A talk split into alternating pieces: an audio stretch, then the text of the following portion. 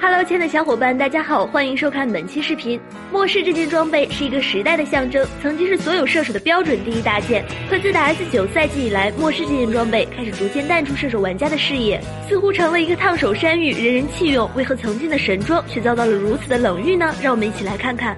其实最先抛弃末世的射手是后羿，没错，就是那个一个普攻可以触发三次末世被动的男人。二零一七年十二月份，后羿和艾琳正式分家，成为一个独立的英雄。由于被动分裂键的关系，玩家们都热衷于出末世，也是玩的不亦乐乎。可如今，别说王者局，就算是星耀局，也没有人再出这件装备了。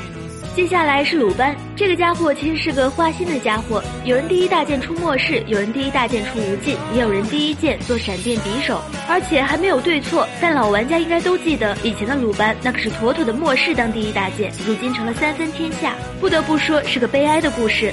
最后一个抛弃末世的便是我们的虞姬。早之前的虞姬为了弥补后期的弱势，都会补上一件末世来应对坦克。但经过几个调整，攻击流虞姬不复存在，暴击攻速流崛起，出末世的虞姬也就不复存在了。如今末世家族也只剩下公孙离、马可波罗和百里守约了。马可波罗现在是半死不活的，暂且不提。公孙离和百里守约出末世也实属无奈。